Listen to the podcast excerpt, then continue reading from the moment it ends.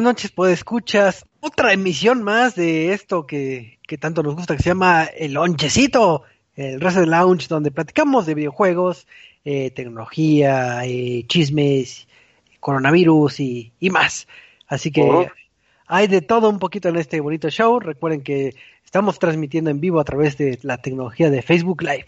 Así que si ahí checan nuestro Facebook es reset.tv, pues nos podrán estar escuchando en vivo. Si nos mandan mensajitos, puede que les respondamos o que comentemos aquí en vivo algunas cosillas. Pero pues vamos a pasar a saludar aquí a las personalidades que nos acompañan. Y aquí está el buen Michael. Michael, ¿cómo estás? Choco, ¿cómo estás? Estoy muy feliz, estoy súper bien, sobreviviendo un día más en Godinlandia, pero muy emocionado porque hay muchas noticias de videojuegos que li- literalmente me eh, hypearon el día así, pum, hasta el cielo. Y no solo por ser humo, pero bienvenido. Así es. Eh, Michael, ¿qué jugaste en la semana? A ver, cuéntanos. Fíjate que casi no he jugado nada. O sea, la verdad esta semana sí he estado como muy abstinente de jugar porque pues igual los tiempos no me han dado tan fácilmente. Pero pues un poquito de Modern Warfare, poquitito de Modern Warfare. Y ahorita lo que más estoy viendo es Netflix y estoy empezando a ver ya series. Ya estoy viendo The Witcher, voy a empezar a ver Castlevania. Entonces, si no es videojuegos como tal, sí son seriecitas que están basadas en videojuegos. Eso es muy productivo, el buen Michael y trabajador. Pero también otra persona que es muy trabajadora, el buen Eduardo, ¿cómo estás? Muy bien, Choco, aquí ya listo para darle. Otro lunes más, otra semanita más. Ya, ya estamos en el tercer mes del año, ya así de rápido. Chingado. se, se pasa de volada, otro año más que se nos pasa. Pero Eduardo, eh, ¿qué jugaste si es que tuviste tiempo para jugar? Eh, ¿Qué jugué? Estoy jugando The Division 2.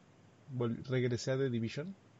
Eh, estoy todavía debatiendo si compraré la, la, la, la expansión de Warlords of Nueva York o algo así. Todavía lo estoy pensando. Eh, y jugué Dreams. Dreams, aquel juego creativo de, de PlayStation.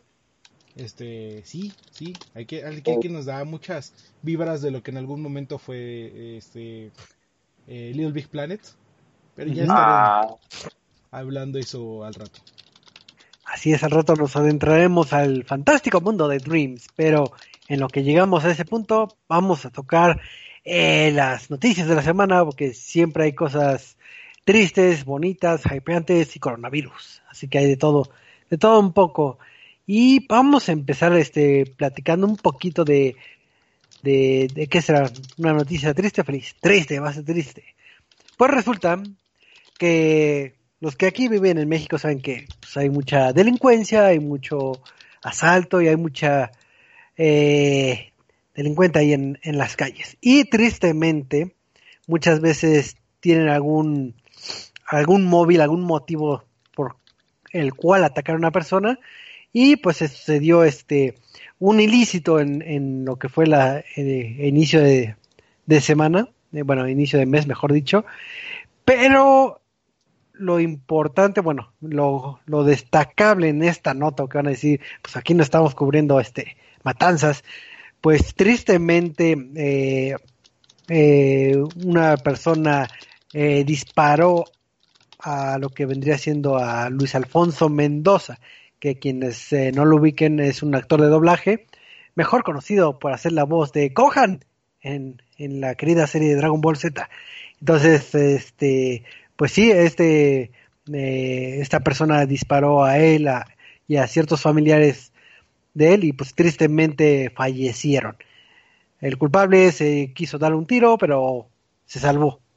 Cosas de la vida. Entonces, entonces eh, triste noticia en, eh, en el ambiente de, del doblaje, porque sí les pegó, si no mal recuerdo, creo que fue afuera de del, del colegio de Artspot, donde hacen efectivamente eh, doblaje. Entonces, según esto, digo, inve- investigaciones previas, el móvil era eh, la disputa por un inmueble. Entonces, independientemente de quién tuviera la razón o cómo estuviera ese asunto, pues sí está, está feo como está la gente ya de, de, de hechiza, de que nada más le, le faltas al respeto o, o tiene una deuda y, y en lugar de querer platicar las cosas o algo, la gente pues ahora sí que está loca y se pone a disparar a diestra y siniestra. Entonces, tristemente, eh, se llevó a alguien del doblaje. Así que tú, Michael, que tú eres también ya casi hijo de hijo del doblaje, ¿cómo, cómo viste esta noticia o, qué opinión tienes? Pues mira, es sí desgarrador, no solo por el hecho de que la delincuencia o, que alguien tomando justicia o venganza por su mano, pues evidentemente es un delito.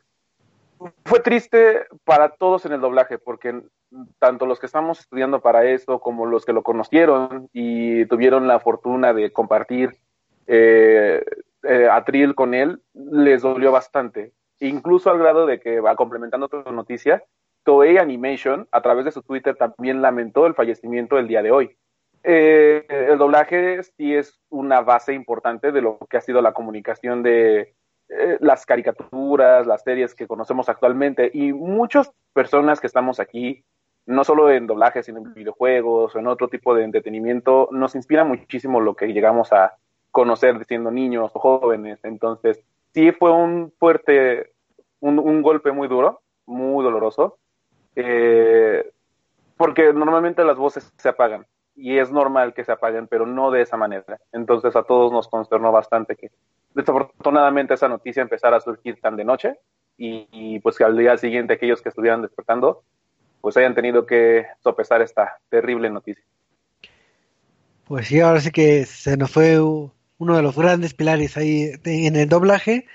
Una noticia triste que ojalá que no se vuelva a, repetir en mucho, mucho tiempo, porque si no son las maneras, como bien dijo Michael, no es la manera de apagar una voz. Y digo, y si de por sí uno reclama de que, oye, que me cambiaron la voz en esta caricatura, ya, ya no me gusta, imagínense que te la quiten, pero por estos medios, entonces sí, no, no es bonito.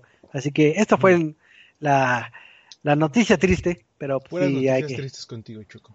Perdón, pero voy a ver si pasamos a una noticia un poquito más alegre. A ver, todo lo que tiene que ver con Pokémon Go debe que ser alegre, digo, son eh, criaturas de bolsillo, son sonríen, saltan, los puedes capturar a todos. Entonces, de seguro hay una nota muy alegre de, de Pokémon Go, ¿no, Eduardo? Eh, no. No, ¿por qué no? No, este, e, es, es, una nota un poco más eh, risible, por así decirlo. Y es que el fin de semana pasado, bueno, la semana pasada, empezaron a, a cuestionar a Niantic sobre una cuestión de los mapas. Y es que el fin de semana iba a ser este, bueno, más bien, en, en Croacia, esta región de Europa, iba a haber un día de el día de Pokémon Go Raid en el cual pues sales y hay raids activas, bueno, incursiones activas en muchos puntos de, gimnasios y obtenías Pokémon raros, ¿no? El chiste es que curiosamente el este, una región de Croacia, bueno, una región, una ciudad de Croacia llamada Split no iba a participar en este em, en este día a pesar de ser una, ciudad de Croacia. ¿Cuál es el problema? Que, bueno, más bien la broma inicial que hacen es que durante algún tiempo en la Segunda Guerra Mundial, eh, con la expansión de diferentes países, la ciudad de Split perteneció a Italia. Entonces a, a, Niantic le empiezan a reclamar, oye, estamos en el 2020, Split ya es de Croacia, ya volvió a ser de Croacia, no estamos en la Segunda Guerra Mundial, donde Split era de, de, de Italia, ¿no? ¿Qué es lo que sucede? Que empieza a darse la discusión sobre eh, cómo funcionan los mapas de Pokémon Go y de la, podríamos decirse, solución o la respuesta a la cual llegaron es que las secciones de Pokémon Go son muy amplias, bueno, los cuadrantes. ¿A qué se refiere con esto? Que pues para dividir eh, el, mapa eh, de cada región lo dividen en cuadrantes y uno pensaría que, ah, pues Niantic es de parte de, de Google Maps igual y pues para, pues, como ya tiene, bueno, más bien es parte de Google, eh, como tiene acceso a Google Maps no debería haber esos problemas. Pues ya haciendo como este, investigando dentro del juego, viendo los datos y todo esto, descubrieron que las células que utiliza o las este, cuadrantes son este de son demasiado grandes y el cuadrante de uno de los cuadrantes de Italia toca Croacia y toca todo lo que es el mar Adriático y llega hasta Croacia. Entonces, por eso parte de Croacia no entra en el día de Croacia. En el día de incursiones de Croacia. Entonces, están como, ok. Y de aquí empezaron a salir más y más reportes diciendo gente de Canadá, de Newfoundland, este, no sé cómo se llama en español, pero de las partes casi hasta arriba de Canadá, y dicen, sí, efectivamente, en nosotros, en esta parte que es como lo más alejado de Canadá, parece ser que no pertenecemos a Norteamérica porque nunca en nuestra vida en esta región hemos encontrado un Tauros, el cual es un Pokémon exclusivo de la región de Canadá. Y dice, otros de la, de la región de Saskatoon, dicen, nosotros también estamos lo suficientemente lejos para obtener a un Tauros, pero sí tenemos a Pachirizo, que es un región, ese otro regional de Groenlandia, creo. Ahora les digo, el, ¿de dónde es el regional? Este. Dice, nosotros no tenemos tampoco a Tauros, pero tenemos a Pachirizo. Este, y recuerdo, pues, investigando cómo funcionan los mapas y todo eso, dicen que efectivamente gran parte de Canadá tampoco eh, pertenece a la sección de Norteamérica. Entonces, eh, no, no, no, no, este... O sea, eh, digo, viendo lo del cuadrante que comentabas de Croacia, entonces suponiendo que estuviera en medio del mar, en el mar Adriático, ¿podría estar en el evento ahorita actualmente? Digo, no, no, no, no, porque esa parte ah. del mapa es la que no llega al evento. Eh, porque ah, lo, detecta, lo detecta como si fuera Italia, todo eso. Entonces, o sea, si hubiera un evento en Italia y estás en la región de Split, vas a entrar en el evento, aparentemente. No, pues sí está bastante hechizo. Digo, sí les recomendamos que chequen un mapita para que vean un poquito de del contexto de por qué eh, está curioso eso. Y digo, y qué bueno que se eh, develó ciertas eh, cosas graciosas de cómo mapearon eh, ahora sí que las zonas, digo, puede estar abierto a que las eh, hagan reingeniería, no lo sé si lo vayan a hacer, pero, pero al menos digo, ya, ya aprendimos algo nuevo del mundo de... Yo solo quiero, quiero añadir que en su momento cuando salió Pokémon Go dijeron que iban a ser el salvador de la humanidad porque unía a todos a caminar. Y unos años después, ¿quién diría que Pokémon Go ha dividido a un continente o a una región porque pues no pertenece sacó, Sacó su Mussolini interno y empezó a apropiarse de otras secciones que no eran de Italia. Pero sí, es, algo muy gracioso que empezaron a descubrir. Principalmente porque lo primero fue como en vez de decir como de, ah, pues vamos a ver si es la región o cómo funciona el mapa, no, los mapas que tiene Pokémon Go son de la Segunda Guerra Mundial. Entonces, como, okay. Pero sí, es, supongo, bueno, desde mi punto de vista, supongo que, es algo, que tiene algo que ver con el manejo de datos. Porque sí, o sea, cuando empiezan a analizar cómo funcionan las células dentro de Pokémon Go, sí están muy extremadamente grandes. Te digo, eh, la separación entre Italia y, esta región de Croacia son 200 kilómetros de separación. Entonces estamos hablando que el cuadrante es de alrededor de 300, 400 kilómetros cuadrados. Entonces es como... Pues sí, teniendo maps a la, a la, mano no sé cómo funcione. Realmente no sé cómo funcione. Espero que algún desarrollador nos pueda mandar un comentario de, mira, así funciona y por esto está así. Pero por mientras, esto es lo que sabemos. Así es, pues ya quedará, eh, pues ahora sí, para otro programa eh, que descubramos el misterio de cómo funciona Pokémon Go. Pero eh, hablando de cosas que que nos apartan o que nos quitan o que están incluidos o no incluidos. Eh, Activision creo que eliminó algo de, un modo de Call of Duty Mobile. Entonces, eh, ¿cómo está el chisme? A ver, cuéntenme. Pues mira, déjame contarte que los rumores que decían que son rumores, son rumores. Eh, como saben, Call of Duty Mobile agregó hace muy poco tiempo un modo zombies haciendo honor a la franquicia de Black Ops donde añadían dicho modo. Pero resulta que este modo no duraría para siempre, esperando que pudiéramos jugar unos cuantos meses más.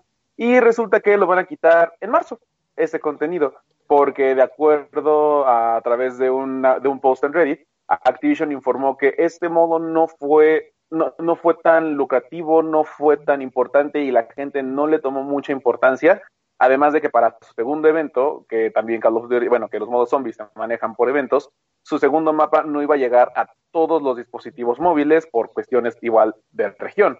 Entonces decidieron que eh, este modo va a desaparecer, pero posiblemente, solo posiblemente regrese al videojuego. Y cabe recordar también de que esto hace como muchísima referencia de que el creador de modo zombies de Black Ops justamente también renunció recientemente. Es justo lo que te iba a preguntar, si en verdad era porque nadie lo jugaba o porque el creador de modo zombies eh, abandonó Activision. Es que eso más bien ya es una cuestión eh, distinta porque a pesar de que Activision sí lo publica, pues también Tencent es como el que tienen que ver, me imagino, como sus ondas ahí. Entonces, ah, para haber sido como un modo tan demandado, entre comillas, sí llegaría a dudar que haya sido como que lo que todos querían, porque dicen, oh, sí, zombies, pero igual, eh, si son tan poco conocedores del modo zombies como yo, no, sea, no aprovechan o no saben aprovechar el potencial que ofrece el juego, que es hasta desbloquear cosas y hace ciertos patrones, ciertos códigos. Entonces, si no eres muy experto en eso, pues en realidad lo único que lo ves es como un survival game. O sea, nada más disparas hasta que te maten. Tampoco, bueno, o sea, es que mi pregunta más bien es, ¿realmente pierde más Activision poniendo el modo que no poniéndolo? Pues yo diría que sí, porque, o sea, se esfuerzan tanto, se esfuerzan en colocar justamente este modo uh, para que simplemente, porque el objetivo de todo esto es siempre estar generando constantemente. Y si no generas, pues, ¿para qué lo sigues teniendo? No podemos decir lo mismo exactamente de los servidores de Black Ops o de Modern Warfare de, la generación anterior que son activos. Entonces es como, o sea, siguen siendo hasta cierto punto redituable, pero un modo móvil, pues no. Es más fácil estar desbloqueando las, las loot boxes que también el juego tiene, seguir aprovechando tu modo de pase de temporada. Ok, ok, ok. Entonces, ¿es una noticia triste o feliz? Es una noticia de, de Creo que es más triste que el creador de, de zombies haya, se haya salido de Activision. Es más triste, sí, justamente. Y de hecho, muchos decían a través de internet que ya se esperaban que eso iba a pasar pero no imaginaban que fuera relativamente hace poco tiempo. Lo que también deja al margen de, pues, qué es lo que va a pasar con este modo, que de hecho los fans, o sea, eso es un segmento raro, porque son los segmentos que les gusta la campaña, el segmento que ama el multijugador y otro nicho que sí le gusta el modo zombie. Entonces, ¿qué es lo que va a suceder? Pues habrá que esperar al siguiente anuncio de Call of Duty, que ya es inminente que llegará. Ok. okay tristes, tristes noticias, pero vamos a pasar a una noticia alegre que hay que, hay que variarle también. Pues resulta, tú Michael, qué, bueno que, estás aquí, que te veo. ¿Tú eres fanático de Death Stranding? ¿Te suena algo como Kojima? ¿Qué es eso? ¿Death Stranding? Yo no sé de ningún Death Stranding. ¿El premio Kojima, el mejor Kojima? no, no, no, todavía no sale, todavía no sale. Death Stranding todavía no sale. Ah, pero todavía no sale en PC, porque sí lo tenemos en consolas. Pero resulta que, como ya se había informado, el juego va a salir en PC. Muy bonito, muy lindo y todo. Pero ya tenemos no solamente la sorpresa de la fecha de salida, sino el, publicista que va a llevar el juego de Sony a PC. Y también tenemos lo que va a incluir con esto. Bueno, para empezar, Five Five Games, que pues también recientemente desarrolló con, ¿cómo se llama? Control. Control. Ajá.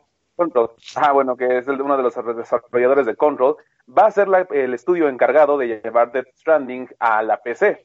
Este nuevo, esta nueva versión va a incluir pues las evidentes mejoras de un videojuego en la PC Master Race, que son 60 cuadros por segundo, toda la bueno, si tienes uno de estos displays largos, extendidos, no de los 16.9, sino que extendido bonito, vas a poder aprovechar todo el potencial y expandir la imagen en toda la pantalla vas a poder contar con la oportunidad de eh, tener una, una alianza con Half-Life, lo que le permitirá a Sam portar ciertos objetos de Half-Life y referencias a Valve que también están así como incluidas.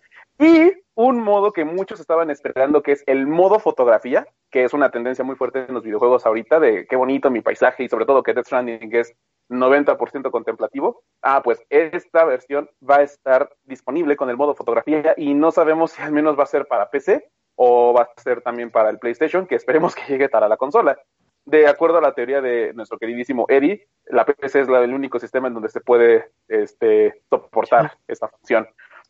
Toda esta maravilla, y también si, si apartas el juego, puedes recibir tanto el soundtrack oficial del juego como unos cuantos eh, bocetos del libro de arte de Death Stranding que ahorita también ya está a la venta en Japón, Todo esto lo podrás apartar ahorita y lo puedes jugar tanto en Steam como en la Epic Games Store.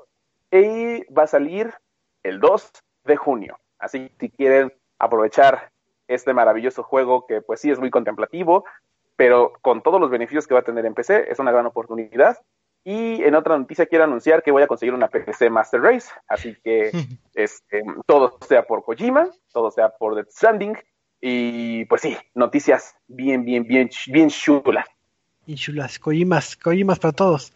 Que igual quiero añadir, así como noticia rápida, si quieren obtener, para aquellos que hayan descargado, bueno, que ya tengan el juego y que eh, les gusten los sonidos o los fondos de pantalla, pueden descargar a través de la página de Death Stranding y bien del apartado directamente de PC, hasta abajo van a venir de, descarga dos opciones. Uno, fondos descargables con la cápsula del Bibi, que puedes ponerlo como fondo de pantalla en tu celular, o sea, puedes tener un BB en tu teléfono y puedes descargar bonitos tonos para tu celular. Así que si quieres que tu celular suene con el tema de BB de Ludwig Porcel o el tema de... Yo pensé que tu celular sonara como un, un BB. Oh, imagínate eso. No, pues de hecho puedes descargar el audio. Ya, lo habíamos platicado, cómo nos asusta. La primera vez que empieza a hablar es como, mi control está hablando. Sí, no, no, se sorprende. Bueno, imagínate, ahora sí, si, si te sorprendió escucharlo así en el control cuando llora por primera vez, porque what the fuck. Ah, pues ahora a ver cómo, no es un fondo, es un GIF. Es un pequeño video que puedes ver cómo el bebé se mueve en, la, en, en su cúpula. Ah, pues ya lo puedes tener en tu celular. 2 de junio en PC Master Race. Así es, qué bueno que llega a, la PC con un añadido extra, digo, para los fanáticos de Half-Life que siempre quieren recibir el, el próxima, la próxima iteración y seguirán esperando por toda la eternidad.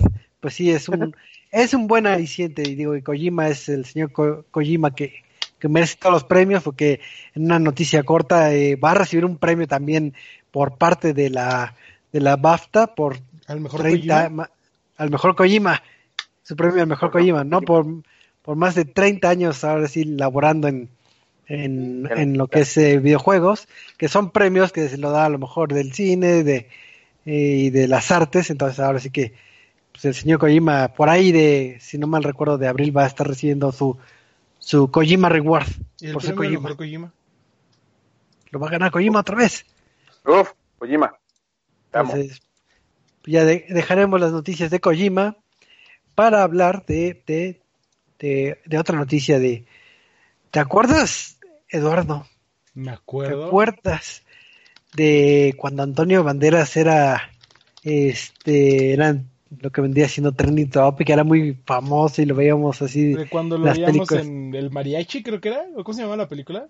Estoy intentando acordarme lo que dije, ¿cómo se llama esa película? Creo que sí es el mariachi, pero, pero siempre era el español eh, fuerte, fuerte macho alfa y asesino y, y todos amaban a Antonio Banderas. Creo me, me, acuerdo de la es que no me acuerdo si era el mariachi si se llamaba la película, pero me acuerdo que está súper random, bueno, para mí es súper random porque saca una trae su, su, su funda de la guitarra y en la primera la trae llena de armas y ya en la segunda que trae como que sus amigos es una piche metralleta su su guitarra y el otro su guitarra lanza misiles y es como, güey, ¿qué pedo? ¿Qué estoy viendo? no sé qué es, pero lo amo, pero sí, Antonio Banderas. ¿Y qué con él? El, español que, eh, o sea, que aparece en muchas películas y, y si lo recuerdan, la, creo que la más reciente había sido, eh, no sé, me acuerdo cuando salió en Red 3, creo que era. ¿En cuál? En, red, en las de. con este. Ya no me acuerdo, Ya lleva rato que no, no lo veo. Sí, bueno, ah, ah, no, no, hay este. Sabemos que Antonio Banderas es alguien que tiene una carrera muy grande y muy importante. Digo, la mayoría de los bueno, de los adolescentes hoy en día lo recuerda como en las películas de mini espías. Así de, así de ¡Oh! Sí, o sea, literalmente, si, dices, Antonio Banderas, es como, ah, es este... Ay, ¿cómo se llamaba? Por Dios, no puedo acordar del nombre. Este... ¿Mandé? zorro. No, no, no, el zorro era en la película del zorro. Pero en la de mini espías, este... Gregorio Cortés. Gregorio Cortés. Gregorio Cortés. Ajá. Este, ¿Y, después lo vimos en Shrek como el gato con botas, lo vimos en El Zorro, lo vimos en muchas películas, ¿no? Eh, La película se llama Una vez en México. What's Up a Time in Mexico. Ok. La segunda película no sé cómo se llama. Pero este, sí, lo conocemos por muchas películas. Últimamente lo vimos en Pain and Glory, sí es cierto. Eh, salió en, Do en Doolittle, que no la he visto, así que no sabría decir. ¿No estuvo recientemente nominado un Oscar también? No, sí. Sí, Sí, en no. Pain and Glory. En Sí. Pain and Glory lo nominaron Ah, no me- para un Oscar como mejor actor. Sí, la, Pain and es- Glory es muy bueno. Bueno, Eh, ¿qué, pero qué- sucede? Este Bueno, chico, bueno, eh, eh, este joven, Antonio Banderas, eh, Claro. anunció, o bueno, se confirmó que va a salir una nueva película que tal vez le interese mucho a Michael. Y la película es Uncharted. Eh, de acuerdo ¿Qué? con un reporte de Variety, Va- Var- Variety, eh. Antonio Banderas eh, firmó para unirse al cast que es este de Tom Holland, Mark Wahlberg, en la adaptación de la película de Sony de la serie de Uncharted. Eh, entonces, de acuerdo a lo que sabemos, este, ¿cómo se llama? Este Tom Holland va a representar a un joven Nathan Drake, mientras que Wahlberg va a estar este, haciendo a este Soli. Entonces, ¿qué rol jugará Antonio Banderas? Todavía no sabemos muy bien, todavía no sabemos muy bien. Pero eh, hay que recordar que la película va a salir hasta... eh, 21. hasta el 2021, el 5 de marzo del 2021. Hasta esa época se tiene. o sea, que a quienes más estaremos viendo, estaremos viendo a Sofía Ali de Grey's Anatomy y a Tati Gabriel de Las aventuras de Sabrina, bueno, las eh, de Chilling Adventures of Sabrina, no sé cómo se llama en español, que van a estar también participando en esta película. No sé si ya confirmaron al director, porque esta película pero- ha tenido cambios de directores una tras otra tras otra vez.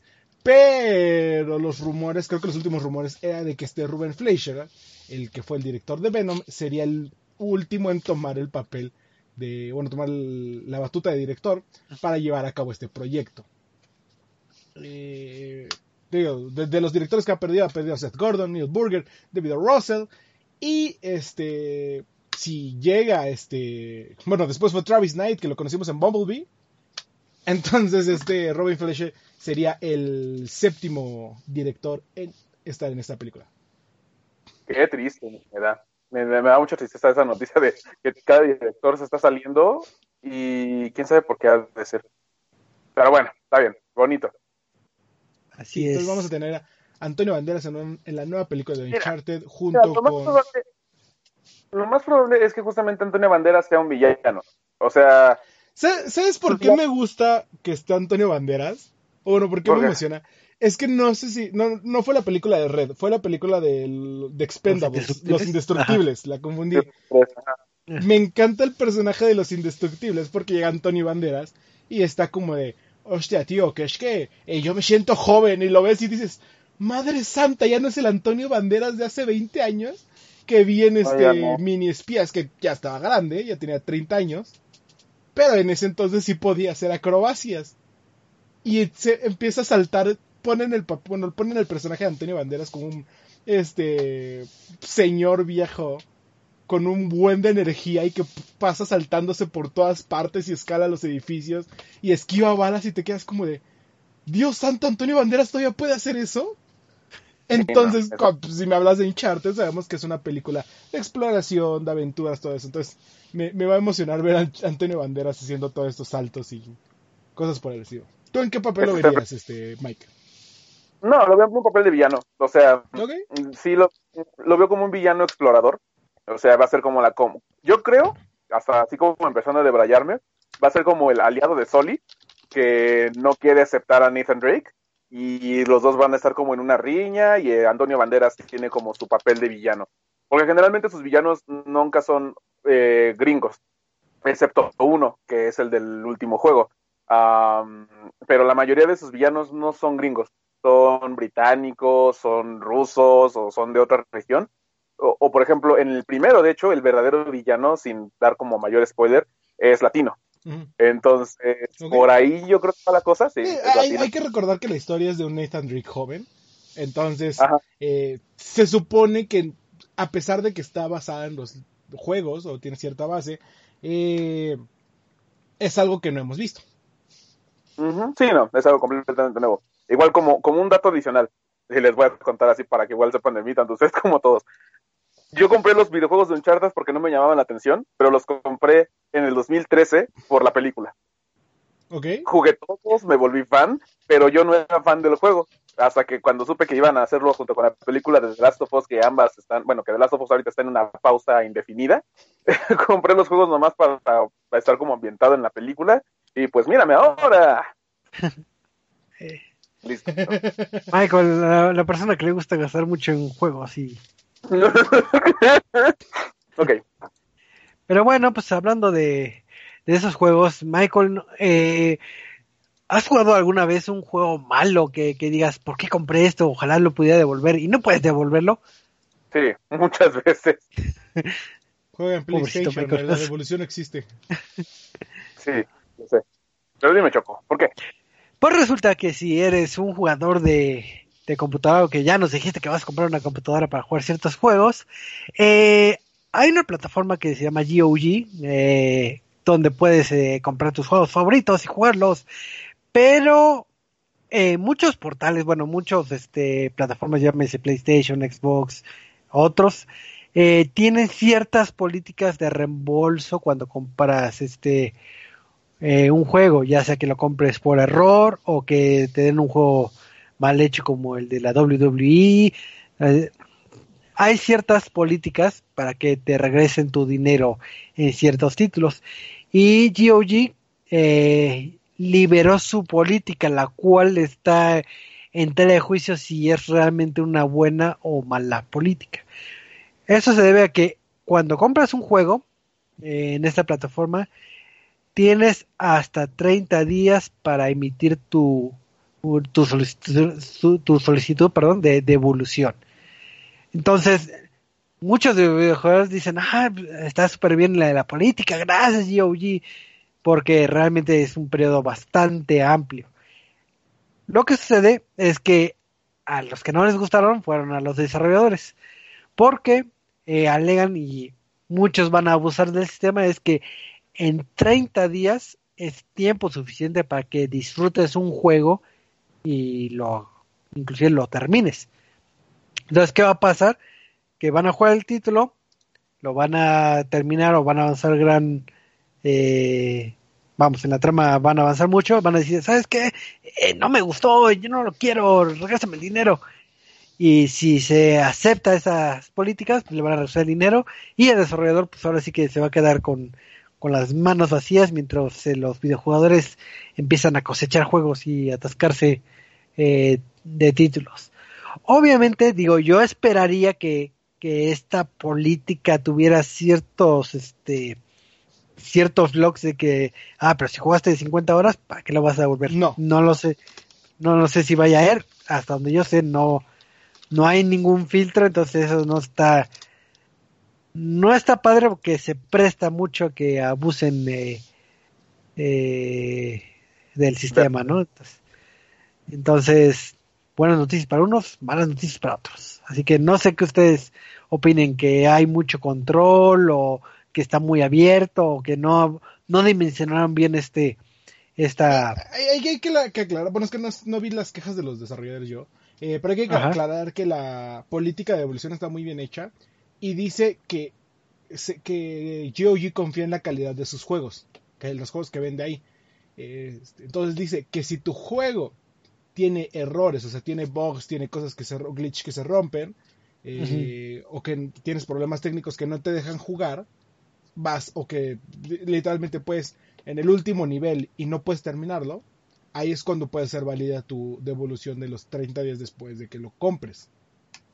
Uh -huh. Dice, primero lo que tienes que hacer es hablar a, a servicio al a servicio, soporte técnico, y si ellos no pueden solucionarte el, ah, ok, prueba cambiando, desinstalando, prueba cambiando este archivo, prueba todo esto, si no te lo pueden solucionar, entonces ya este, ya te vamos a regresar el dinero. Sí, digo, y, y la otra queja que tuvieron los desarrolladores es que esta política la lanzaron sin consultarlos, o sea, no es como que le dijeran con antelación a los desarrolladores, ¿sabes qué? Voy a implementar esto para que para que estés consciente o estés avisado, sino que ahora sí se entraron igual que los usuarios. Entonces, pues sí, eh, sí hubo ciertas molestias de que, ah, mínimo, mínimo avísame que puedo tener eh, malas ventas si hago un, un, mal juego, qué sé yo. Pero pues ahora sí que si ustedes tienen esa plataforma, pues ya saben cómo pueden explotar el sistema. Ah. Eh, no, eh, te digo, no sé quiénes son los que, que se quejaron, pero realmente no, no coincido. ¿Por qué? Porque GOG es una de las plataformas con clientela más eh, madura. ¿Leal? No, no, no leal, madura, por así decirlo. ¿Por qué? Porque literalmente GOG te vende juegos sin DRM. ¿Qué significa esto? Que a diferencia de Steam, a diferencia de Origin, a diferencia de Uplay, a diferencia de cualquier otra plataforma, GOG te da los ejecutables y todos los archivos del juego. O sea, que tú puedes agarrar y subir esos archivos a una base, a una nube y pasar el juego a todos. Cosa que no ha pasado hasta ahorita. Cosa que también por eso GOG creo que no vende muchos first party y cosas así. GOG no tiene cosas como de Nubo, no tiene cosas como este Easy Anti-Cheat, no tiene, de, no tiene estas cosas que te bloquean el, el, el, las copias de los juegos. Literalmente, uh -huh. si tú compras un juego en GOG, te venden el, el, ejecutable, todos los archivos. Y creo que para la clientela de GOG es una muy buena este. Eh, es algo que le ha funcionado bien y que ha, afortunadamente ha encontrado en un mercado maduro. Ok. Entonces, este. No sé, no. Realmente no confío en las quejas porque si no han explotado esto de que te venden el instalable, entonces no sé por qué habrían de explotar el, las devoluciones.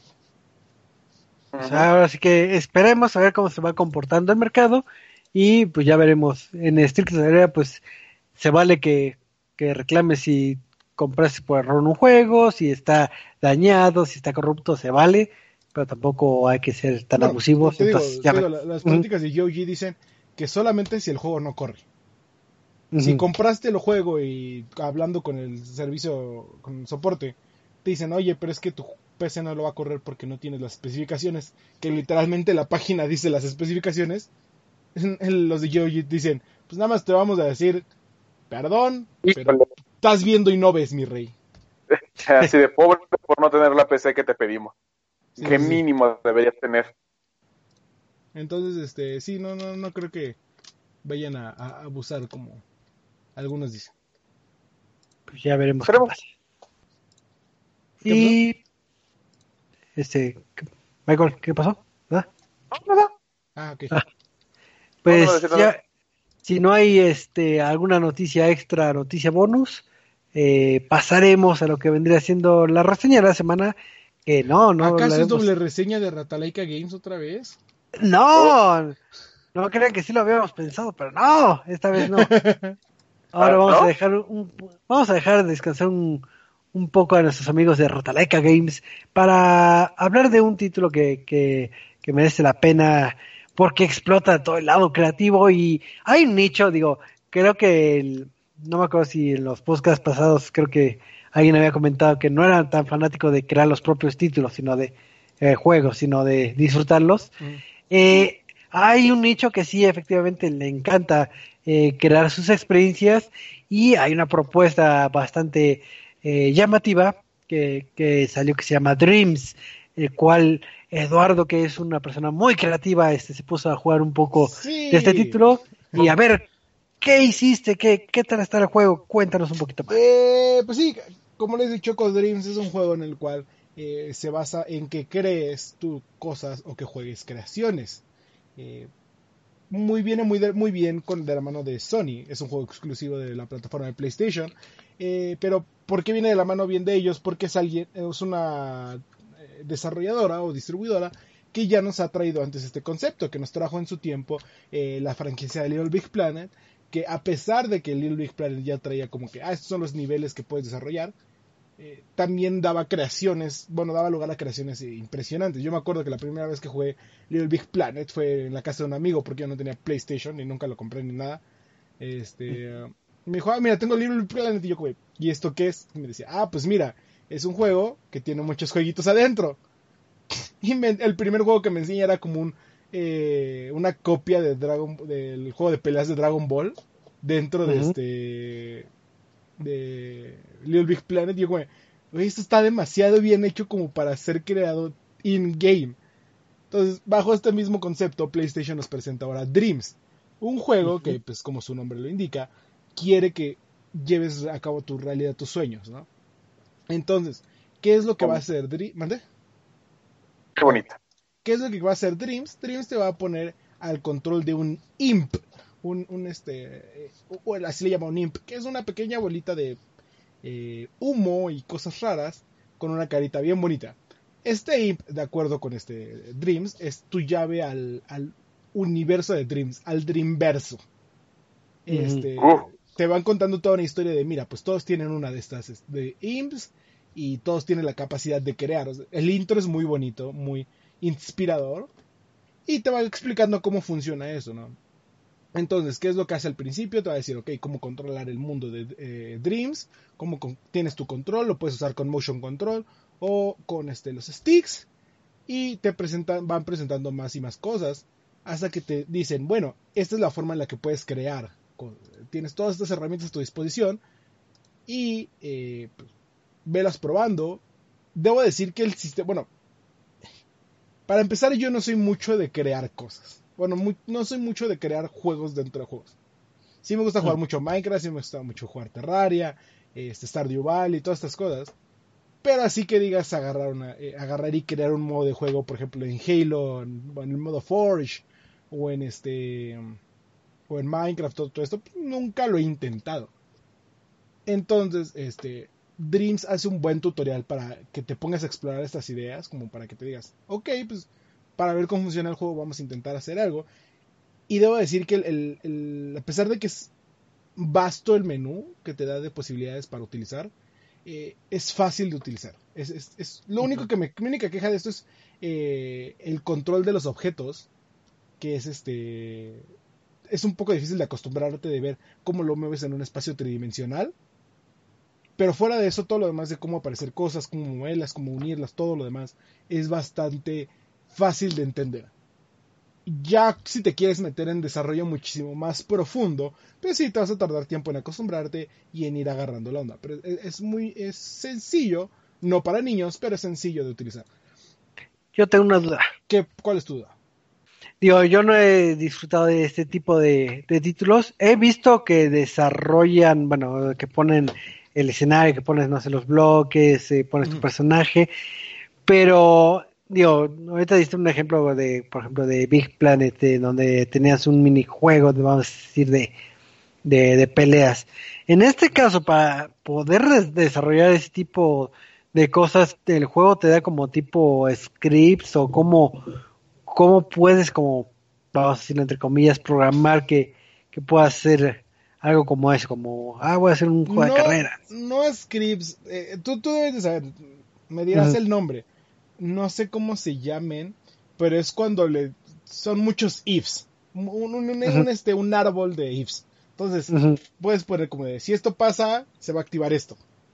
Mm, y entonces empiezas a unir cosas y más cosas y más cosas y más cosas. Y probablemente si haces algo muy profundo, se vea un relajo. Yo no sé, porque yo no puedo creer, yo no sé creer algo muy profundo.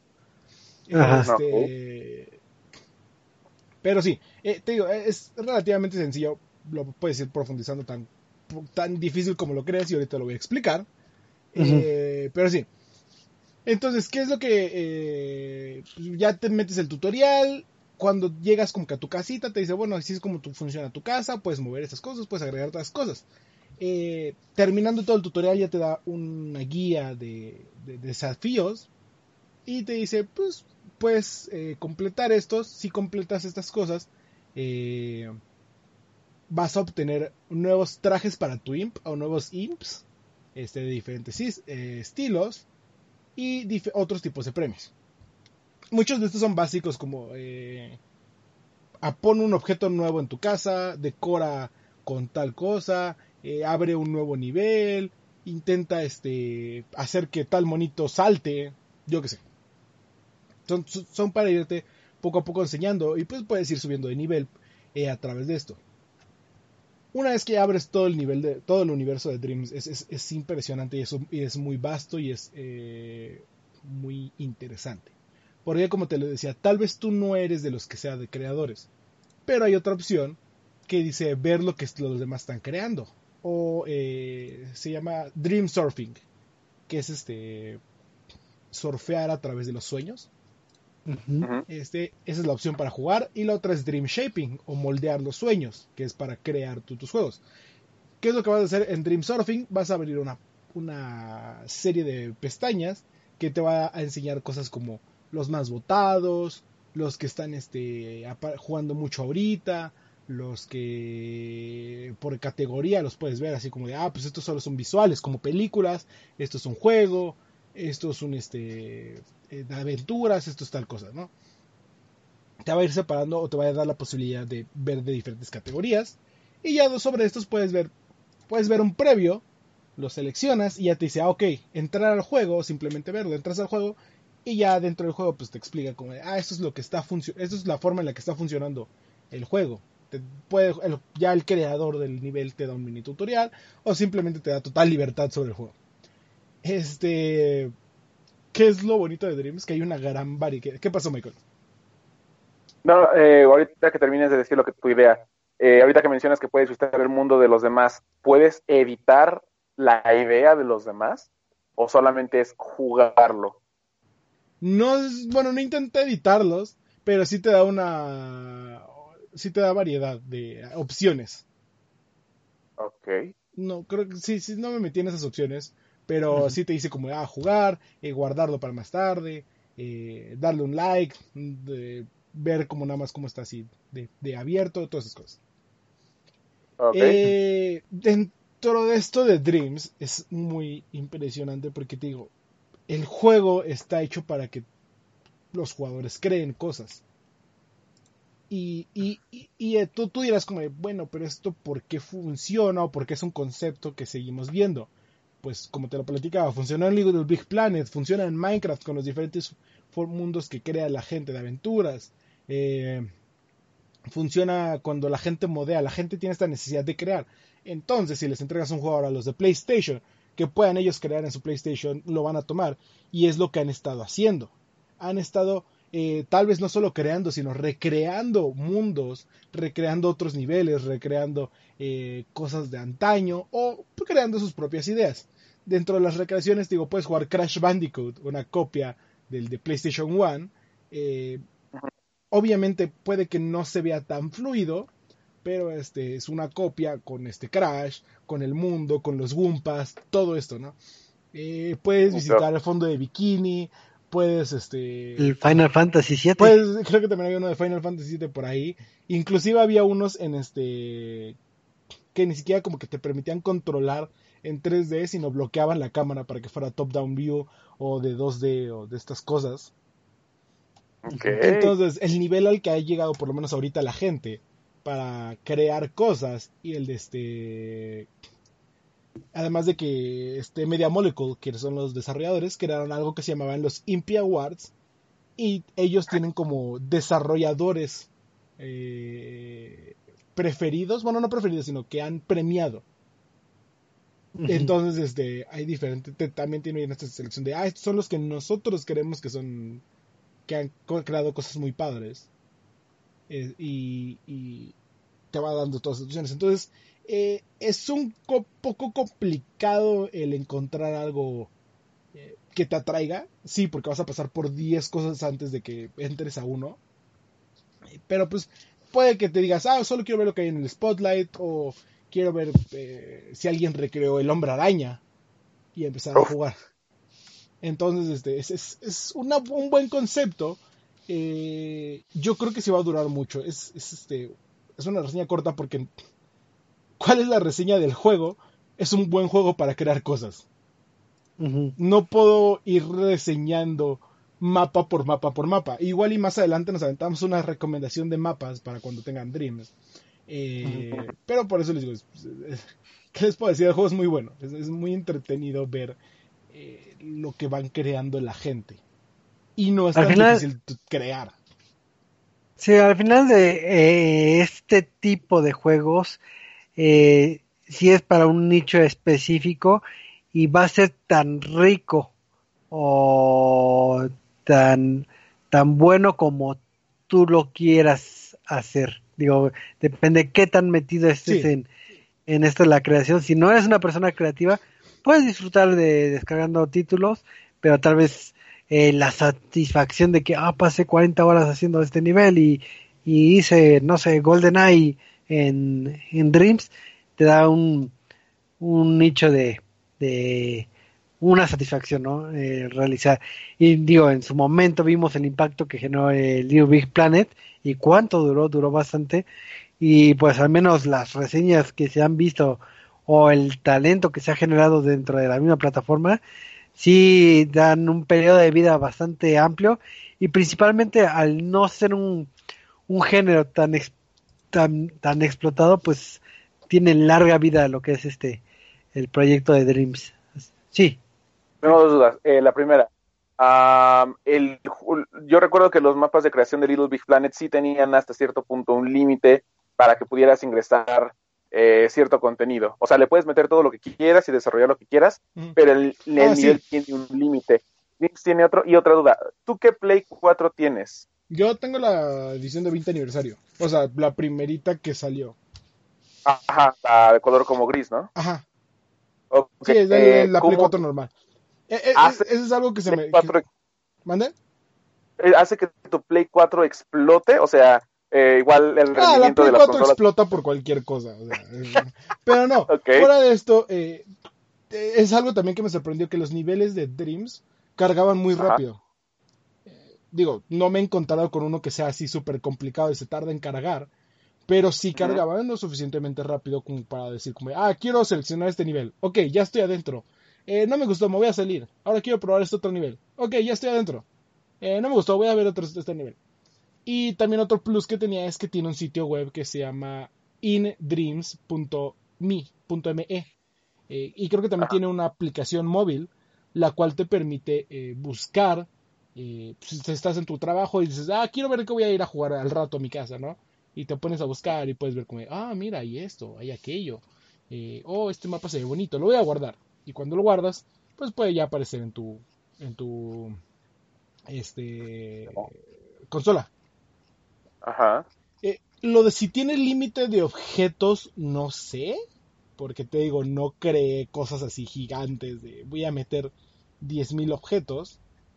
Este, lo que sí es que si tiene, bueno, los desarrolladores Media Molecule dicen que tienen una base de community guidelines y de copyright que si hay cierto contenido que no puedes este eh, recrear y si el desarrollador pide que se quite lo van a tener que quitar. Entonces, si quieres este, copiar Pokémon, es muy probable que lo vayan a tener que tirar. Claro. Ah, Pero sí, eh, en resumen, Dreams es un, es un maravilloso juego para crear. Yo recuerdo cuando me lo mostraron hace 12-3, si no me... Sí, 12-3, porque la 3 pasada no fue PlayStation. 12-3. Eh, y en ese momento me lo mostraron junto con Spider-Man y creo que más gente estaba eh, emocionada por Spider-Man y me, me, dijeron, ¿quieres probar este jueguito? Y yo, ok, ¿de qué es? Ah, es Dreams, tienes que crear tus propias cosas, pero ahorita te vamos a poner mapas que ya están creados. Y yo, ok. Y el nivel de gráficos eh, que puedes llegar a trabajar, no que como tal tienes, sino que puedes llegar a trabajar, eh, la gran profundidad que le puedes dar a tus historias. Tal vez no quieres hacer un juego, tal vez quieres hacer una película. Dreams te da esta capacidad y de hecho te da una muestra de una película al principio y el diseño de arte es impresionante. Entonces, puedes llevar a Dreams desde hacer un mundo de caricatura eh, o un mundo de anime, de, de anime manga tipo Naruto, hasta llevarlo a algo súper realista, o hasta llevarlo a algo con estilos el shading, o hasta llevarlo a algo, eh, yo qué sé, ¿qué otro estilo conocemos en los viejos? Eh, de 8 bits, eh, no sé, tienes una gran variedad, tienes, gran, y, tienes grandes armas y los chicos de Media Molecule hicieron un muy buen trabajo tanto para permitir que la gente cree como para que la gente llegue a jugar. Entonces, si fueron fans de Little Big Planet, eh, o si quieren un juego que literalmente nunca van a acabar porque es, va a haber cientos de mapas diferentes y van a encontrar alguno que les guste, Dreams es una muy buena opción. Y es algo que ha, pasado realmente desapercibido porque si no me equivoco, eh, Dreams se estrenó el 14 de febrero. Eh, no sé, se, estrenó hace como dos semanas. Y no ha habido mucho, bueno, personalmente no he visto muchos, no he visto muchos youtubers hablar de él, no he visto mucha gente decir como de, eh, eh, vean esta cosa, pero es algo que sí merece mucho la pena. Dicho, digo, incluso si quieres este, jugarlo, puedes encontrar la demo de PT, de, de, Silent Hill, uh -huh. teaser, entonces es como, y está muy bien recreado. Entonces te quedas como, ok, sí, la gente sí está creando eh, muy bien las cosas. Y tiene mucha historia. Entonces, cómprelo. Sí, que creo que tiene un, punto acertado este, este Eduardo, que creo que el único fallo fuerte que puede tener el juego es el la mercadotecnia que, que le dieron, porque no es lo que luego pasa que se empalman muchos juegos y, y quedan eh, no tienen la misma eh, proyección por la saturación. Creo que Dream salió en un mes bastante relax, donde teníamos y, banda y Namco, creo, porque todos los meses saca algo. Y este, pero creo que. Miren, voy a poner una imagen en, en la pantalla para que se den una. Esto, esto fue algo que creó un. Ahorita te digo el usuario. Lo crearon en Dreams.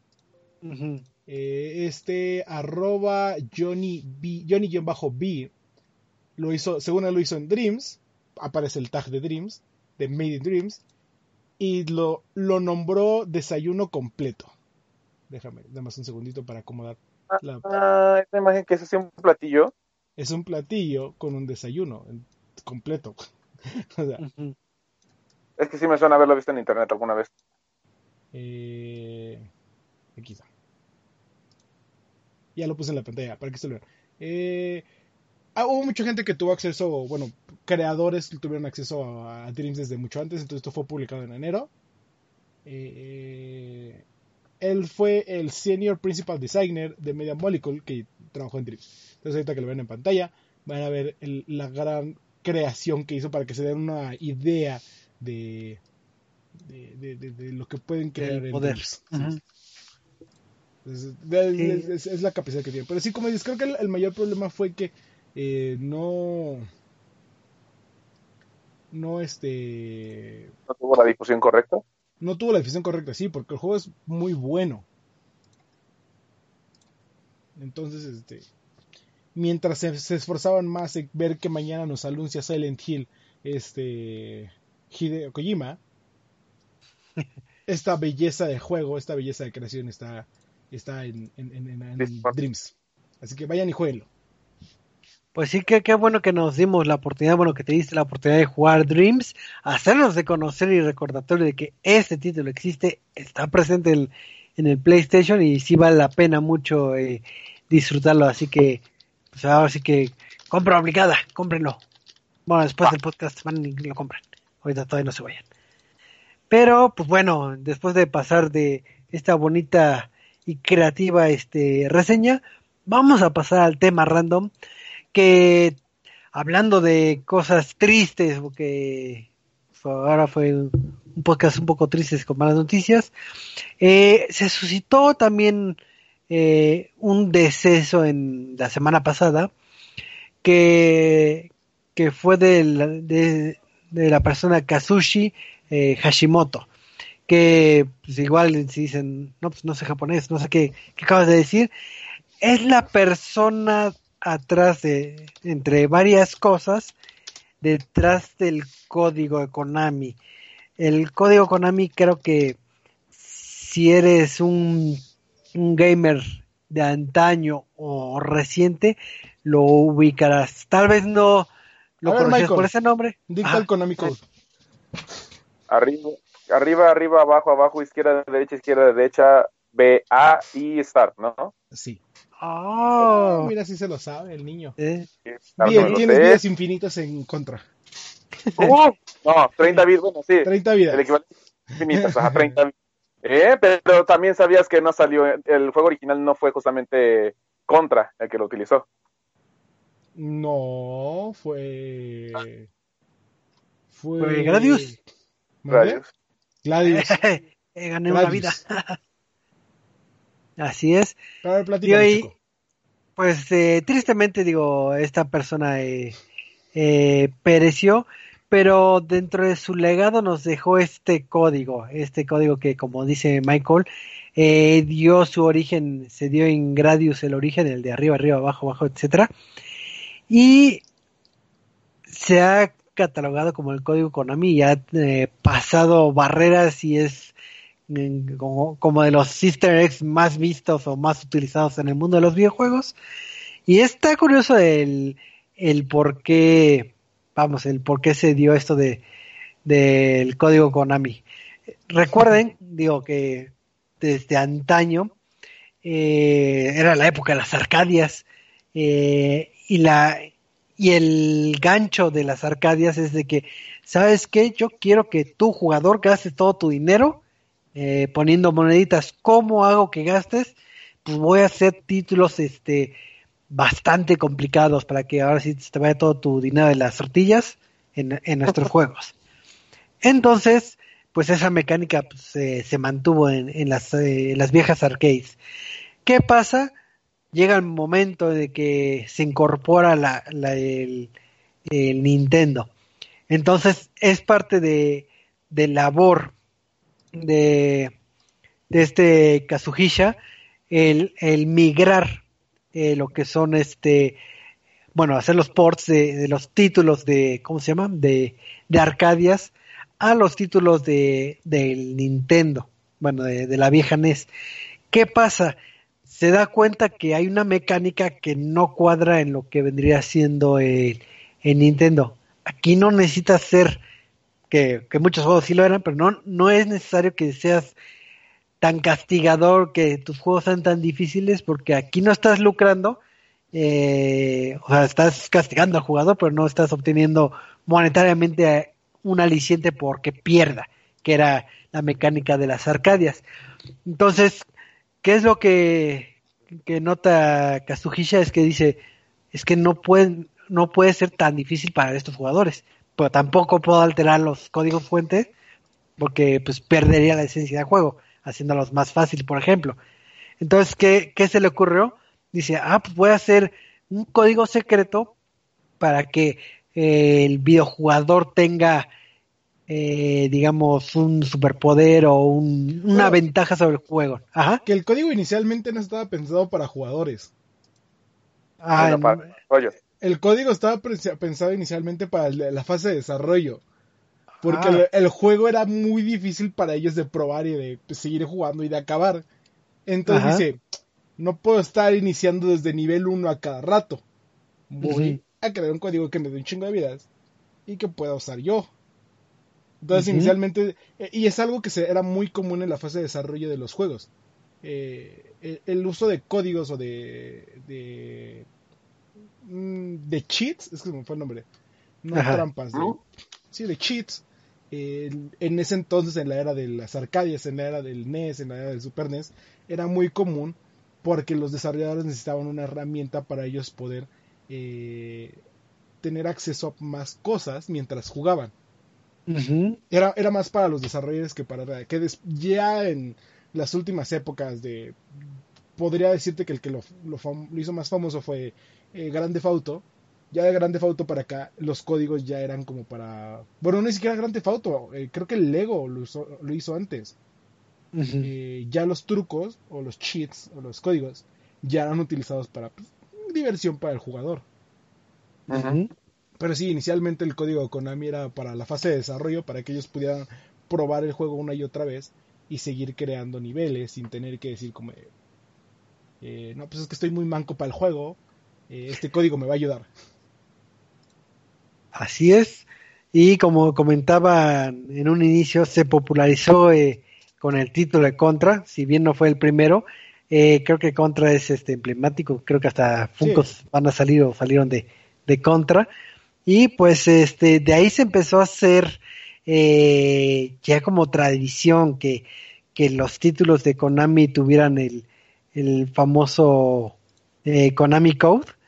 Y entonces ya era tiro por viaje que cualquier título de Konami debe que tener Konami Code, que quién sabe qué vaya a hacer, dependiendo obviamente del título, pero ahí estábamos nosotros este, este, probándolo, ¿no? Entonces estamos hablando de una gama de, de digo, no, no tengo conteo, pero sí a veces de, de más de 30 juegos que, que tienen, y me voy corto, de, el, título de, digo el título, el, el código de el, código Konami. Entonces, digo, sí ha estado muy, muy presente en nuestra, en nuestra industria, inclusive todos es conocido el, el código Konami, que inclusive títulos que no eran de Konami traían ese ese código, a pesar de que todos conocen que es el título de Konami. y, ya le siguen llamando el código Konami, Konami Code y es conocido como Konami Code. Ya encontré el conteo y son más de 130 títulos que tienen el código yo, este. Yo me acuerdo de un par. O sea, de los que me acuerdo, del último que me acuerdo, me acuerdo que Fortnite eh, en la transmisión de Chapter 2 lo hizo para poner un como eh, minijuego de tipo este Space Invaders. Space Invaders. Ajá. Y eso fue hace poquito, ¿no? Eso fue hace poquito. Antes de eso me acuerdo que Anthem utilizabas el código en la pantalla inicial y te cambiaba la música. Y antes de eso, creo que el último que me acuerdo que lo utilizaba era Assassin's Creed. Eh, del 3 al 5 ya lo utilizaban. Bueno, no al 5, al, no sé si Origins lo tiene todavía. Bueno, de lo que era el 3 este, y los de adelante. Eh, me acuerdo que en el 3 fue muy gracioso porque te podías acercar. El chiste era acercarte a un guajolote introducir el Konami Code y creo que le dabas de comer y el guajolote le iba a aparecer un este una capucha de asesino y te iba a seguir a todos lados. algo, algo así funcionaba. El, o sea, es un guajolote porque pues Assassin's Creed 3 era en la en la época de era en Estados Unidos en la época de la revolución. Pero a ver, aquí está Assassin's Creed 3 Konami Code. Eh, tenías que hacer el Konami Code y... Eh, ok, sí, ibas a cierto punto, aparecía un pavo y cuando el pavo aparecía, el guajolote, bueno, más bien el pavo, eh, lo, le apuntabas, ponías el código Konami y iba a volverse un asesino. De hecho, este, como dato extra, igual, Ubisoft ha tenido muy buen acercamiento con Konami, ¿no? Al meter de sus franquicias entre cada juego. Por ejemplo, de hecho, el Konami Code también aparece dentro de lo que es la franquicia de Metal Gear. Aparece en el 2 como un simple easter egg de. Te mencionan que. O, o sea, estás ingresando el código Konami, pero es así como de, oye, es que esto no funciona aquí en Metal Gear Solid 3, para aquellos que recuerden su famosísima introducción, toda bien bonita con su música de Snake Eater, eh, en vez de que apareciera el nombre de los de, los actores de voz, aparecían más bien los que desarrollaban el juego, pero como más a fondo. Ah, en Metal Gear Solid 4, ah, bueno, de hecho también en el 3 te permitía, por ejemplo, ubicar la posición de un enemigo, de un jefe, conocido como The ya que se dividía en tres mapas el, eh, esta batalla. Entonces tienes que encontrar ese personaje, pero al momento de introducir el código Konami, aparecía en tu mapa ubicado con un círculo. Entonces, eso era como la oportunidad de encontrarlo.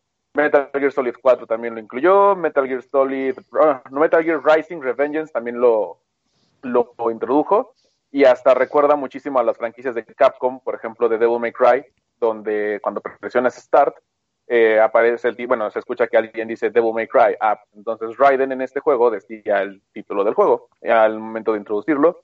Y desbloqueabas el modo de dificultad muy difícil y el modo Revengeance y desbloqueabas todos los niveles del juego sin, lo, sin importar si lo habías jugado o no. o sea, si querías hacer trampa en Revengeance, podías utilizar el código Konami. Así es. Digo, yo recuerdo de digo, de veces que haya ocupado el, el clásico Konami Code, yo en lo particular lo llegaba a ocupar en, en las maquinitas y en la versión de, de del PlayStation de los títulos de Dance Dance Revolution.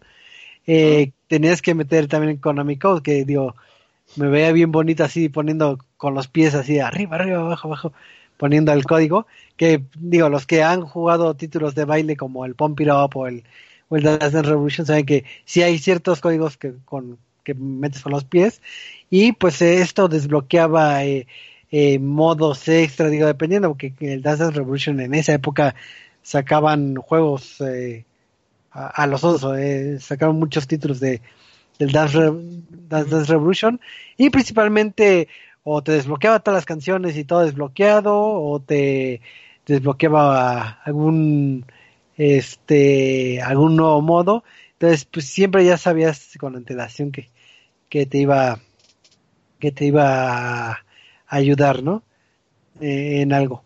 Es de las que recuerdo más que nada pero eh, como estábamos comentando del Konami digo este código es tan, tan socorrido o tan conocido en la industria que en algunos casos pasó el umbral de los videojuegos y también se presentó en otros lados. Digo, uno de los casos es eh, lo que se suscitaba en, en, un banco, creo que en Canadá, que visita su sitio web. Ah, y pones el Konami Code y empieza a sonar una melodía de, de, no sé si es el himno nacional, no tengo bien el dato si es el himno nacional o un dat, eh, una melodía empieza a sonar, pero solo si metes el Konami Code en la página web de, del Banco Canadá. Digo, ahorita no sé si todavía exista, pero, pero es de esos este, eh, situaciones extrañas que pasan, que pasan los medios. Me acuerdo un buen que rompió el internet. ¿Cuál? este, el video del juguete de Fisher Price. Eh, que este. Ahorita se los voy a poner aquí. Eh, un, usuario compró un juguete, un Game, Game Man Controller, no sé cómo se llamaba. Eh, ah, déjenme ver si lo puedo reiniciar. que el chiste de lo que hacía es un control para enseñarle a jugar a los niños. O sea, no sé para que se entretenga, para que si eres un papá gamer le digas, ten, aquí está tu control y piense que él tiene un control, ¿no? Ajá. Qué bonito. Es un control de Fisher Price de juguete. Entonces, ¿qué hace un, un papá que lo compra? Dice, voy a poner el Konami Code. Arriba, arriba, abajo, abajo, izquierda, derecha, izquierda, derecha, B, A, está. Mete toda la secuencia y el control empieza a sonar un buen de veces y empieza a aprender todo, o sea, detectando que metiste el Konami Code. Y te quedas como, ¿en qué momento piensas que meter el Konami Code en un este juguete para niños va a activar una secuencia de luces? Porque el niño jamás en su vida se va a descubrir eso. O sea, eso es para que el papá lo haga. De hecho, les puse ya el video en la pantalla por si lo pueden ver ahorita. Este. Es súper divertido eso que, haya traspasado esa barrera de los juegos a, a los este aparatos ah, electrónicos. Sí, no. Bueno, bueno. Sí, sí. Ah, sí, es que es de las cosas que cruza barreras. Digo, ya vimos un ejemplo con, con juegos físicos, ya vimos en sitio web, e inclusive también con con competencias y con otros medios, porque eh, cuando se presentó el, el Google Stadia, que, que, si no me recuerdo platicamos de ellos el, el podcast pasado, si no me recuerdo, eh, resulta que si te metías al sitio y ponías, igual en el sitio web, y ponías el código Konami, aparecía el control de, del Stadia y podías jugar con él. Y también dicen, digo, no, no me consta, que cuando se presentó en, en la GDC, en el Game Developers Conference del, del año pasado, el control tenía eh, el código Konami este, impreso en la parte de abajo. No sé si en todos los controles o nada más en ese del demo estaba el, el código Konami también en, en Google, entonces estaba, estaba, estaba curioso. Sí. Eh, mira, nada más para este, recordando, como le decía, los códigos eran creados para los desarrolladores en este, en Mario Party 1 del 64. Si el jugador 1, si el jugador 2 ponía pausa mientras era turno del jugador 1 y el jugador 1 entraba, metía el código Konami, este, Toad gritaba diciendo, ok, metiste el código Konami, apretabas el C-Stick, el, el amarillito que estaba hasta abajo, Ajá.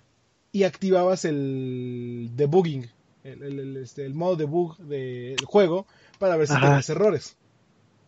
Y, te digo, es que son este tipo de códigos originalmente nacieron para uh, para reparar los juegos este, o bueno, para accesar a, otras partes, ¿no? Y de hecho, eh, Michael debe acordarse de eso, el código Konami aparece en la película de Wreck-It Ralph. Sí, cuando el, este, King Candy quiere ver que el código de Vanellope siga como intacto, porque Vanellope la hacen engañar como una falla, no me digan que es un spoiler porque la película salió en el 2012 este, el control está dentro del juego y King Candy coloca el código Konami para acceder al, al programa, a la programación del juego. También, no sé cómo dicen que Netflix también llegó a funcionar el código Konami, que cuando lo ingresabas reiniciaba la aplicación, pero no sé si esto sea en un dispositivo que controla o en dónde. Eh, no. Es, algunos, de, sí, es en algunas consolas, no sé en cuáles, no es, por ejemplo, en el Amazon ni nada de eso. Y por ejemplo, uno que sí utilizan muchos es este Twitch. En Twitch, si metes el, el código Konami en el dashboard de creadores, activa un, un como dashboard más avanzado. Ah, el cual te da más opciones, más estadísticas y todo. Entonces te quedas como. No, o sea, no hay una opción que diga activar dashboard avanzado sino literalmente tienes que meter el código Konami y, y, verlo y es como, ok. Pobres de los que millennials que no sepan el, más bien millennials centennials que no conozcan el código Konami. De hecho. De hecho también aparece en Just Dance 3. Yo sí no me acuerdo. ¿Qué hacen Just Dance 3? Ah, aquí tenía, espera tantito, porque vi que desbloqueaba una canción pero quiero estar como seguro de cuál es lo que desbloqueaba. Just Dance 3, si lo introducías, te daban una versión en extremo de Barbara Streisand por Dog Toss. O sea, esa canción. Ok. Ahora voy a intentar. lo voy a intentar. Corre, Choco, corre. intentar ahorita. Ya, ahorita terminando el podcast, lo ingresa. Pero sí, eh, ah, es bastante interesante ver cómo eh, ha avanzado el el código Konami. Eh, eh, hay, hay, uno que este. no, me acuerdo, no me acuerdo si era PewDiePie o eh, Markiplier. creo que era Markiplier. En, en sus nuevos videos que hace con el canal de Unusanus. Están hablando sobre memes. Y dicen, vamos a, a, a, decir cuáles son los mejores memes. Y en toda esta plática dice, es que, o sea, el mejor meme de la historia así el mejor, y te dice ya después con bases eh, sociológicas, dice, el mejor meme de la historia es el meme de Press F to pay respects. El meme de Call of Duty que decía que estás jugando, eh, llegas al ataúd de tu compañero y decía Press F to pay respects. Y dice, porque todos los, ah, los memes viejos tendrán el, lo de los Rage Comics tendrán, que fueron los primeros memes, los memes de ahorita, eh, el, por ejemplo, el güey ya, el, este, las frases, dices como, ah, pues son frases que duran un mes y desaparecen. Pero el press F to pay respects es algo que se metió tanto en la cultura, eh, no solo gamer, sino cultura pop o cultura ya externa, que desde hace siete años creo que es. ¿Cuándo, salió el de press F to pay respects? Era... ¿Cuándo salió? Tres años, cuatro más o menos.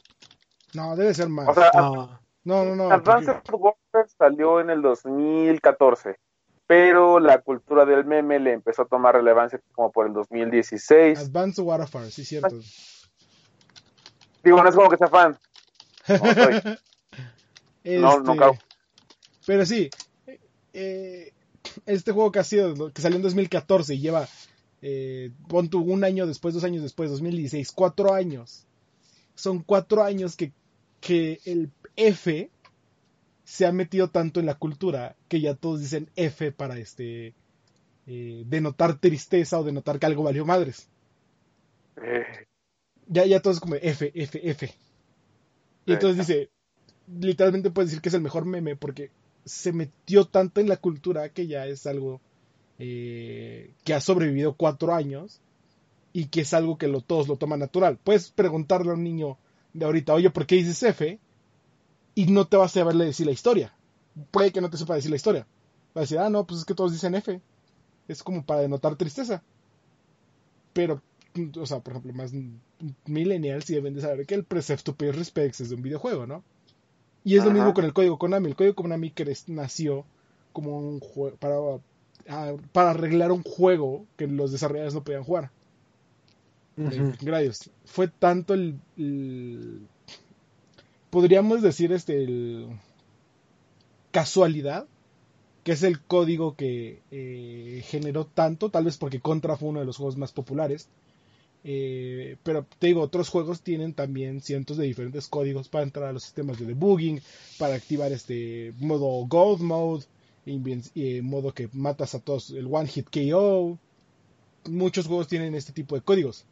Pero que el código Konami haya sido el que haya sobrevivido eh, tanto tiempo y que se haya que haya sido adoptado por muchísimos más desarrolladores que in- incluso no son parte de Konami es algo impresionante.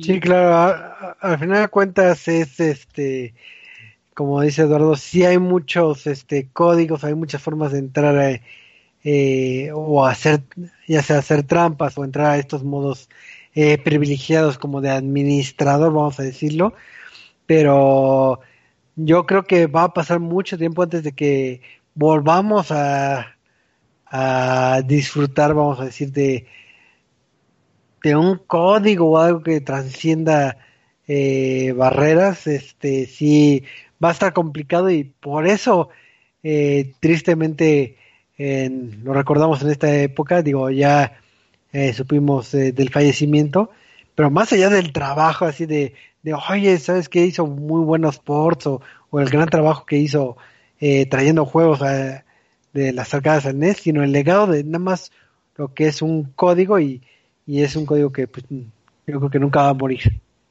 No, no, nos no, morir te, digo, así como el F no va a morir, el código Konami va a seguir ahí, va a seguir estando. Tal vez después ya no saquen 10 años conocido como el código Konami, pero no va a desaparecer. Sí, no, y, como bien bien lo dice Eddie, o sea, son cosas que trascienden y marcaron lo que es la historia del videojuego, lo cual también es importante eh, notar esa relevancia justamente porque cuántos códigos, como bien dicen, no existen y en realidad no son como la gran maravilla, pero fue este el que dio como el origen de todo esto, lo que hizo que justamente se marcara esta maravillosa historia que muy pocos desarrolladores pueden llegar a, a darse el lujo o muy pocas anécdotas se pueden llegar a dar este lujo, así que sí es, una historia maravillosa y pues es lamentable que haya fallecido. Como nuevamente dije, a todos nos pasa, pero pues cuando sucede, pues es bueno que hayan dejado algo más que solamente decir, nos divirtió mucho. Así es, nos divirtió mucho. Ah, no, ¿verdad? Nos divirtió mucho, eso sí. Pues eh, fue una bonita clase de historia en este tema random. Ya aprendimos un poquito más de, de, de este famoso código. Ya lo pueden presumir con sus amiguitos cuando vayan a la escuela, así de que te quieren presumir de que, oye, yo ya sé la tabla del 20. Ah, sí, pues yo sé el código Konami. ¿Qué es eso? Ya le, le explican todo lo que aprendimos y no sé si les sirva para la escuela, pero, pero al menos ya, ya tienen un tema de plática interesante. Entonces, es eh, tema obligado que conozcan esto, si se quieren adentrar en esto de la historia de los videojuegos. Pero, pues viendo la hora, también este podcast llegó el momento de que pase la historia. Así que, Michael, tus despedidas y anuncios parroquiales. Entonces, parroquiales, recuerdan la noticia que les di hace una semana de que puedes jugar y PlayStation te, va- te daba temas por desbloquear un chingo de trofeos y un chingo de horas. Pues ya estamos en su fase 3. Así que no sé cómo lo lograron en una semana, pero lo lograron y lo logramos. ¿Es porque Entonces, estuve jugando más. Dreams y saqué logros? Seguramente, pero recuerda que solamente este, sacar 6 por día. O sea, a ti nada más tocaron seis logros por día. Si sacaste siete para apoyar la causa, pues no, F, F por ti y por tu tiempo. Diablos. Este, ya estamos en el tercer día y rápido ya hay demo de Final Fantasy VII porque este juego nunca iba a salir hasta ya en unas semanas. Y entonces pueden jugar ya el primer capítulo a través de PlayStation 4. Recuerden que la exclusiva solamente va a durar un año. Y pues listo, muchas gracias por escucharnos y nos vemos a la próxima. ¿Sigues pensando que va a salir? No, Sí, no sé, todos creen. Ya sabes, códigos. F. Este, Eduardo, anuncios parroquiales y despedidas. Eh, pues muchísimas gracias chicos por acompañarnos en esta mm, eh, edición de Reset Lounge. Saben que siempre los esperamos lunes a las nueve y media eh, para hablar de muchos videojuegos. Y los esperamos el sábado en punto de las 6 de la tarde en el Centinela de Control a través de las plataformas de Radio 13 Digital. Y estén al pendientes porque en dos semanas se viene la mole y estaremos ahí cubriendo varias cositas. Hay muchas noticias. Principalmente estaremos cubriendo, eh, creo que cosas de Riot Games, porque vamos invitados como Riot Games, pero les traeremos más cosas de la mole. Así es, entonces si no se dan la oportunidad de visitar la mole, pues ya tendrán la cobertura de antemano de parte de ResetMX. Y hablando de cosas de antemano, de antemano agradecemos eh, que nos hayan escuchado en vivo o en la versión eh, de recalentado a través de, de las plataformas de YouTube, Spotify, este, iBox y demás. Así que recuerden que nos pueden sintonizar todos los lunes a las este, a las nueve y media, eh, hora de la Ciudad de México, para seguir platicando y tal vez, solo tal vez les demos otra clase de historia si se portan bien. Así que, pues, muchísimas gracias y nos estamos viendo. Hasta la próxima. Bye.